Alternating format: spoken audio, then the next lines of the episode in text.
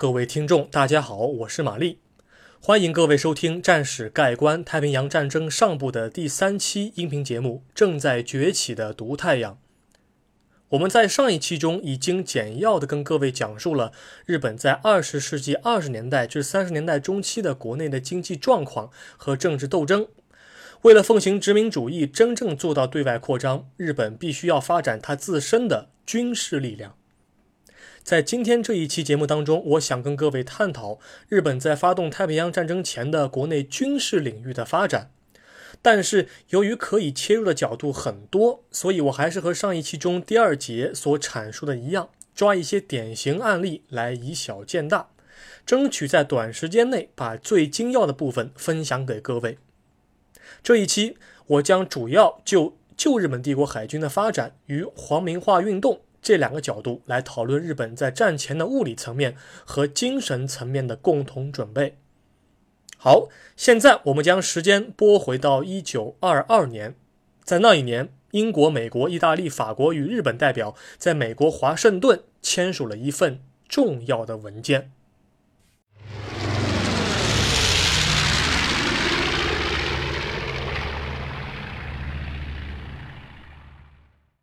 第一节夹缝中生存，条约时代中的旧日本帝国海军，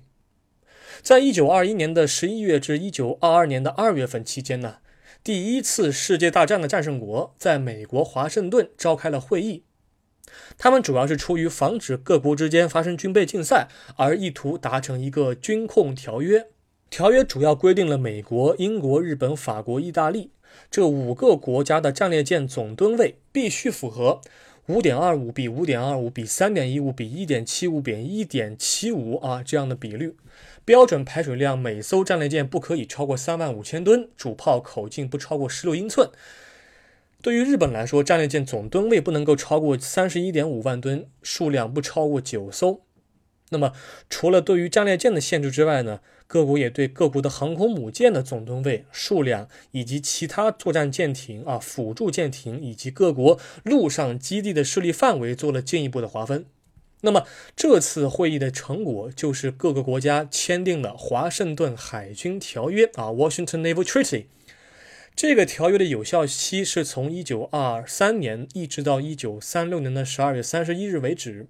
也就是说，在这一段时间当中，各国必须要确保自身的军事装备，它的发展要符合上述条约要求。条约战舰的造舰时代正式到来了。除了这五个海军强国签订了条约之后呢，世界上九大国家签订了一个九国公约。九国公约它要解决的问题呢，是要防止各个国家在中国产生利益冲突，因为在一战期间。当时，德国和英国以及其他国家在欧洲陷入了阵地战。日本曾经剥夺了德国在中国山东省的利益。那么，一战格局的变化也会间接影响到各国列强在亚洲的博弈情况。所以，由美国牵头的九国公约，其主要内容便是保证中国主权独立、门户开放、领土完整等等内容。而且，公约第二条就规定了啊。缔约国当中，任何一国或多国不能单独与另一国或多国签订其他协议。换句话来说，各国的权利互相之间是平等的。对于中国的瓜分问题，他们也是平等的，不存在名义上的利益集团。如果你们要搞拉帮结伙，就会受到国际的制裁。那么这一条华盛顿海军条约的签订和九国公约的签订，它的结果就是英日同盟的解散。英日两个同盟啊，他们曾经在二十世纪初，一九零二年开始到一九一一年，共签了三次英日同盟条约，他们是结为盟友的。但美国说话了哈，如果说英国和日本要成为缔约国的话，如果你们要在九国公约上签字，确保自身履行公约规定的话，就必须废除这两。两国之前所签订的英日同盟条约，因此呢，英日两国在一战之后啊，一九二一年年底就开始疏远。同时呢，又与美国和法国签订了另外一个条约，叫四国公约。四国公约、九国公约和华盛顿海军条约是这次会议的三个成果。那么这三个条约一签订之后呢，英日同盟就彻底解散了。但美国作为其中一个国家是渔翁得利。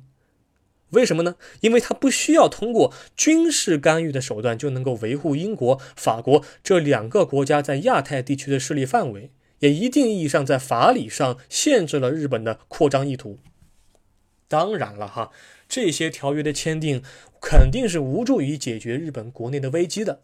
因此，在整个二十世纪二十年代，经济低迷的日本还暂时没有迎来军国主义对国家的绝对控制，仍然是一个文官政府。那为了捍卫日本自身与海外利益，就必须啊，在条约的限制之下，开动脑筋，发展强大的海军。当然。日本帝国陆军的现代化也是从这个时候开始的，但是我更加想聊一聊关于海军的造舰运动，因为海军它是一个国际化的军种，它和经济贸易的往来更加的密切相关。如果说出口贸易的航线上缺少了日本帝国海军的话，那么日本国内的经济发展将无法稳步向前，因为日本是一个资源匮乏的国家，它很需要进出口的贸易。况且经济危机，它的重担已经。压下来了，怎么办呢？啊，那就必须开动脑筋了哈！旧日本帝国海军的官员就开始深入研究华盛顿海军条约中的内容，希望尽力的找到一些漏洞来完成强大海军的建设任务。说句实在话，其实当时各个国家都在私底下寻找相关的窗口来完成海军建设，只不过日本当时由于地理环境的和经济压力的。紧迫性呢钻空子是钻的最多。咱们要论这个闷声做大事的能力，哈，日本应该是在亚洲地区，不论是过去还是现在，都是佼佼者，都是名列前茅的啊。这一点我们必须要承认，必须要勇于承认。既然日本帝国海军重要的舰艇因为吨位名额的限制而无法被大量的建造和列装的话，日本军方就开始想办法让军方与民营企业进行深度的合作。他们的想法是这样的：民用船舶暂时不会受到条约的限制。那么，只要一旦发生战争的话，民用船舶如果能在短时间内被改造成军用的船只，那将会减少很大的军费开支，舆论压力国际上也不会那么大，而且可以把吨位的名额限制空出来。和平年代的话，民用船只就该干嘛干嘛啊，运输货物啊，保证经济利益的整个通道的畅通。但是，一旦国家宣布进入战时状态啊，军队也有条件、也有能力、有权利征用民用船只来保卫国家利益。这是一个想法。另外一个想法是什么呢？它是要将吨位较小的一些战列舰啊、战舰啊，保留未来更新的可能性。什么意思？我举两个例子哈，比如说在中途岛海战当中被击沉的赤城号航空母舰，它原来不是一个航空母舰，它是从天成级战略巡洋舰改装而来的。再比如，水上飞机母舰千岁号，因为中途岛海战中航空母舰损失惨重，这艘水上飞机母舰原来它只是负责弹射一些侦察机、水上飞机啊，给舰队进行一些侦察任务的这么一个水上飞机母舰，它后来在一九四四年也被改装成主力的航空母舰。那么这两个例子都是说，原先的战舰它是有未来更新的可能性的。由于华盛顿海军条约它的具体内容仍然不足以覆盖全部的吨位和船只，所以美国发现了这个问题之后呢，在一九二七年的二月份，邀请日本、英国、意大利和法国啊，也就是原先签订华盛顿条约的这五个国家，重新参加日内瓦海军会议。法国和意大利当时拒绝了，那么美日英三国呢，在会议上就进一步限制各方在巡洋舰上的吨位名额呢，做进一步讨论。但是很可惜的是，这次会议三国并没有达成什么共识。于是，在一九三零年，各方又签署了伦敦海军条约。因为大家呢都认为，一九二九年当时国际经济危机嘛，国际经济危机都让各国的财政预算是捉襟见肘，所以出于削减海军军费的目的，各国呢便对巡洋舰、驱逐舰、潜艇和各类支援舰艇进行了吨位限制，这是大势所趋。那么这份条约啊，伦敦海军条约的期限呢，也是到一九三六年的十二月三十一日。然而，在这份条约当中，由于日本和西方各国对于轻巡洋舰和重巡洋舰它们的规格理解不一致，致使日本有些舰艇被列为重巡洋舰，处于不利地位。那么，这个条约在最后签订的时候呢，旧日本帝国海军对它的限制条文是极为不满，便开始啊着手改装一系列舰艇，使得他们在某些性能方面啊超过自身的限制。当时出于舆论压力呢，日本啊还是签订了这个伦敦海军条约的，只不过在对外和对内这两大方向上做出了一些改变。虽然说是要着手改装一些舰艇，但是这种生猛的改装不是没有后遗症的。那么，在一九三四年的三月十二日的时候呢，就日本帝国海军在日本的佐世保海港之外的海域进行演习的时候，有一艘舰千鸟级的鱼雷艇的三号舰有贺号突然就发生了翻覆事故。这次演习的事故在历史上被称为有贺事件，它的原因在于什么呢？它的原因是因为有贺号它本身本来就是一艘鱼雷艇。由于华盛顿海军条约和伦敦海军条约，他们没有规定说是吨位小于六百吨的舰艇它有什么武器的限制，所以日本人就在这个鱼雷艇上面大做文章啊，把这个本该装在驱逐舰上面的舰炮和鱼雷管就堆在了这个鱼雷艇的甲板上，将它改造成了一艘小型的驱逐舰。但是因为舰艇的重心太高，所以舰艇遇到风浪的冲击之后呢，舰船的复原性不足，舰身倾斜之后就无法扶正，就翻船了。复原性什么意思哈？这个可能有点难理解，但其实也，嗯，也不是一个很复杂的概念，就是指的是你一个船一旦受到这个风浪冲击之后，你能不能马上把它扶正？它这个回到正常状态的这个能力到底是怎么样？呃，复原性不足的话，就代表着一吹这个船就翻了啊。简单说来就这么个意思。那么，在有贺事件发生之后的一九三五年的九月二十六日呢，发生了更大的一次事故。当时是整个舰队，就日本帝国海军的第四舰队在外出演习的时候呢，遭遇台风。这个舰队的长官呢，发现就是说，在海况恶劣的情况下，他仍然是选择还是要演习。结果呢，就造成了多艘战舰啊受创。舰首、舰体和舰尾部分因为台风的影响断裂、变形的舰船啊，确实不在少数。当时，比如说，当时舰队内的两艘航空母舰当中的一艘凤翔号航空母舰，它的前甲板、前飞行甲板是受损的，飞机无法起降。那么其他船只呢，包括驱逐舰也好啊，巡洋舰也好，都是什么呃舰首和舰中、船舰尾，包括这个上层建筑啊、舰桥啊，都会有不同的损失、变形、扭曲。整个舰队是无法进行训练的啊。那么这次第四舰队的事件发生的原因呢，还是老问题，就是他们原先在甲板上本不该堆的那些武器装备全堆上去了，盲目的追求战力而无视舰船的平衡性，所以这次演习事件就导致了四十五人遇难身亡。发生了两次海难之后，旧日本帝国海军就开始更改其他舰艇的设计方案，重新。啊，把一些舰艇，比如说吹雪号驱逐舰，就把它的设计呢回归到一个正常的思路上面去。两次事件的发生，使得旧日本帝国海军真正是尝到了被限制发展是什么滋味啊！他们一方面在考虑如何改装战舰，使得在未来拓展领海时呢，旧日本帝国海军的军舰能够与英美两个大国的海军进行公平的较量；另一方面，他们还在寻找其他的办法来。突破这种呃造舰的限制。那么，在一九三五年的十二月九日，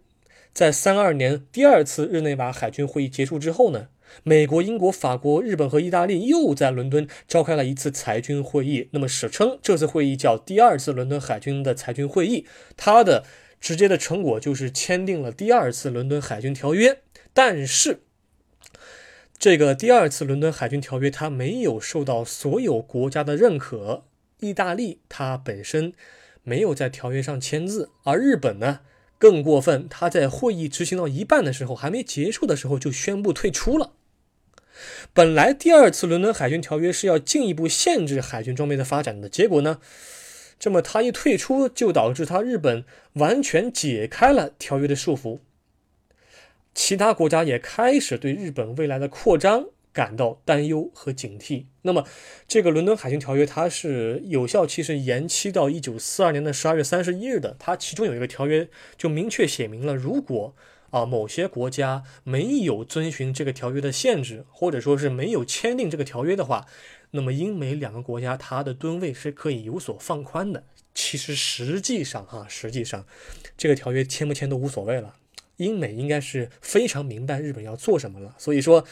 这么一种限制呢，也是说为未来的可能的海上争斗做好了军事上的一些准备。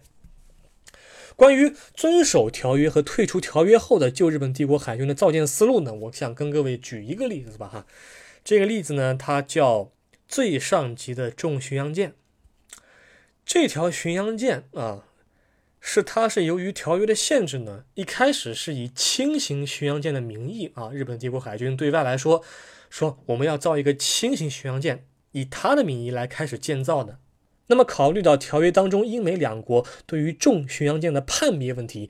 就日本帝国海军呢，把炮舰炮降了一级，只是说把他们设计的155毫米的三联装三连式舰炮装了上去，一共是装了五座十五门。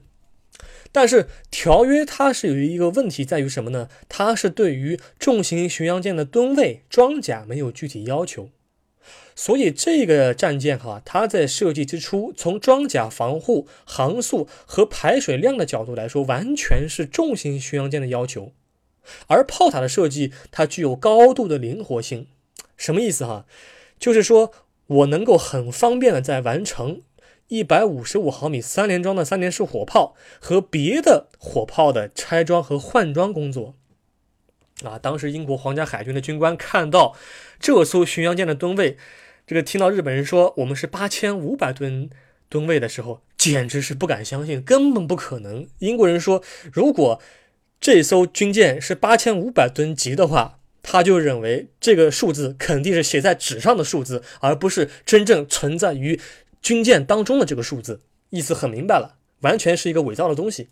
那么当时日本是对外宣称是我们只是造了八千五百吨的。轻型巡洋舰，但是海军内部人员根本没有把这个数字放在眼里，所以这级舰艇最上级重型巡洋舰这一级舰艇，它最后出来之后的标准排水量是一万一千九百吨。但是哈，日本在三六年退出了伦敦海军裁军会议之后呢，第二次伦敦海军条约的限制对日本呢不奏效，所以表面上。你这个视察舰艇的英国人呢，也没办法说什么问题，因为日本人本来就没有在条约当中嘛，所以说也没有说是犯了什么国际法，所以英国人在法理上也找不到一些理由来反驳日本人。但是英美的两国领导人都明白，在亚洲地区与日本较量是迟早的事情。其实哈，玛丽个人认为哈，这件事情放到现在来说，没什么好大惊小怪的。比如说，我举一个比较著名的例子。国内的比较著名的局座张召忠海军少将，他曾经在观摩日本两栖攻击舰的时候呢，当时日本海上自卫队的军官呢就跟他说啊，这艘军舰呢，它不是航空母舰，也不是两栖攻击舰，它的名称呢叫护卫舰。可见啊，就日本帝国海军，它在近一百年前条约时代形成这种内外不一致的这种声音呢。这种闷声做大事的性格呢，其实一直延续到今天，他一直是内外不一致的。你想啊，两栖攻击舰都能够上 F 三十五 B 了，你还能说它是护卫舰吗？具体他们要干些什么，我们就不得而知了。好，我们继续来说回历史啊，在一九三八年四月十二日当天，旧日本帝国海军就把原先在最上号。重型巡洋舰上面安装的155毫米火炮拆除，换上了203毫米的三联装三连式火炮啊，那么名正言顺的成为了一艘重型的巡洋舰。那这艘舰艇其实在改装之后，是当时亚洲最优秀的一艘重型巡洋舰。几年之内，在英美两国舰艇当中，基本上找不出任何一个与之相匹配的对手。当然了哈，之后的布鲁克林级的巡洋舰应该来说是可以成为最上号的对手的，但是呢，也是几年之后才设计和下水的一个舰艇了。就当时来讲，确实这艘舰艇在亚洲的海域当中是找不到任何的一个对手，无法有任何一个与之匹敌的啊舰艇。而且我们要知道这么一件事情哈，就是日本的巡洋舰在太平洋战争期间，它是普遍装备鱼雷发射管的。而英美的巡洋舰就没有这样的设计思路，那么一旦打起仗来，二零三毫米的主炮还有鱼雷攻击的能力，确实使得这类舰艇在执行任务方面确实具有强大的灵活性。我在这一节当中花费了这么大的篇幅啊，主要是通过对旧日本帝国海军在二十世纪二十年代签订华盛顿条约之后的造舰运动呢进行了一些梳理。那么，我个人是得出了这么一个结论，就是说。日本在太平洋战争之前，至少在海军舰艇的武器装备层面已经做好了充足的准备。虽然说这种钻漏洞、耍小聪明的手段不值得我们提倡，但是我要说一句老实话：从客观现象出发，日本在有限的工业能力下能取得这样的成就，确实是值得我们有所警惕和敬畏的。好，这一节我就讲到这儿，我们来看一下第二节的内容。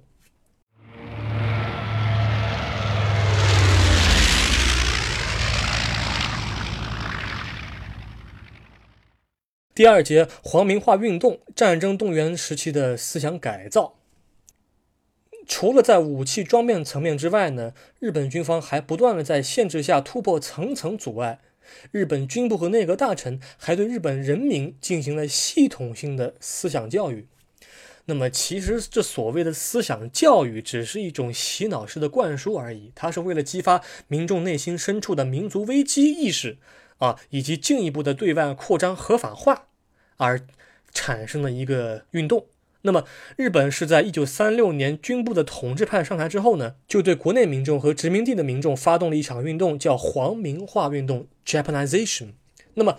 这个运动它的本质上是一种同化政策，大致分为两个阶段。第一，是一九三六年至战前的国民精神总动员运动。第二是战争爆发之后至结束期间的皇民奉公运动。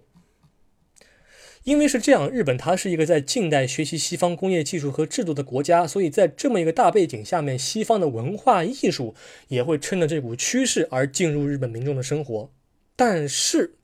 由于经济危机的到来和武官政府接替文官政府，日本民众的一些日常生活就产生了一些微妙的变化。比如说，原先一些女士烫头发、穿裙子，渐渐在生活当中遭遇到一些朋友的排挤，说他们是西方的走狗，因为烫头发和穿裙子是西方的产物。而剧院之内的艺术作品呢，也渐渐从一些西方古典的曲目换成了国内宣扬民族主义情绪的一些国内的曲目，这是很有意思的一些角度啊。在一九三八年的三月二十四日，也就是侵华事件全面爆发之后的半年后，日本时任首相近卫文磨，他意图扩大中国战场的态势，于是在国内发布了《国家总动员法》。它这个国家总动员法，它的内容呢包括很多了啊，比如说将民营企业收回国有，控制新闻出版与民间团体，控制物价，并实行食物的配给制等等内容，都是国家总动员法当中的内容。那么，因为日本当时的本身的工业能力有限，资源数量极度匮乏，所以这样的动员呢，在短期之内确实起到了很好的一些效果。在国家总动员法颁布之后呢，为了进一步聚集人力和物力，日本。当时的首相近卫文磨就通过了另外一个法令，叫《国民征用令》。这个《国民征用令》确实很过分哈，他出台之后，只要你不是生理残疾或者是精神病，通通给我为国家做贡献啊！特别是为当时日本的战争工业做贡献，青壮年必须给我参军，而在家的妇女不论是老是少，必须在一日三餐都吃不饱的情况下劳作。除了这两点之外，哈，其他方面还有很多很多，比如说要定时进行防空演习，强化国民的国防素养啊，在学校就开始抓棍棒刺杀训练和列队训练，强化娃娃一代的斗争意识，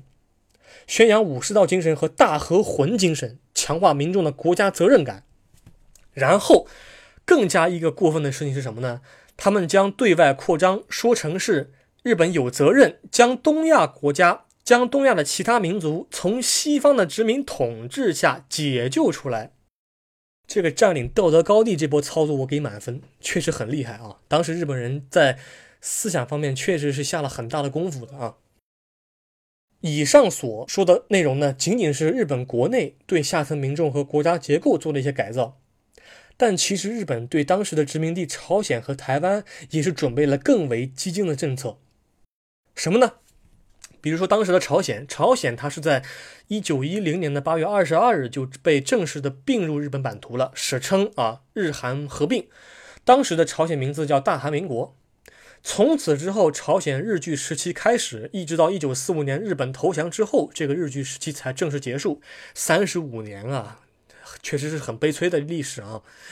在日据时期呢，日本就希望朝鲜民众放弃朝鲜作为独立主权国家的意识。不仅日本人修改历史，而且主张朝鲜人创世改名。日本政府呢，还会给予一定的报酬奖励。在台湾，日本人也这么搞。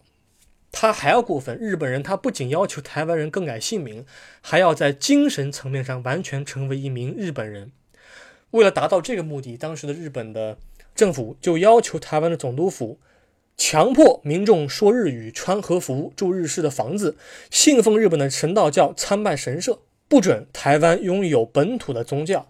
那么，在太平洋战争爆发之后的一九四二年当中呢，包括一九四二年到一九四三年当中呢，日本。需要补充兵员啊，便在台湾实施了陆军特别志愿兵制度和海军特别志愿兵制度。这两个制度什么内容？简单来说，就是说一个家庭，如果你能够奉献一名军人，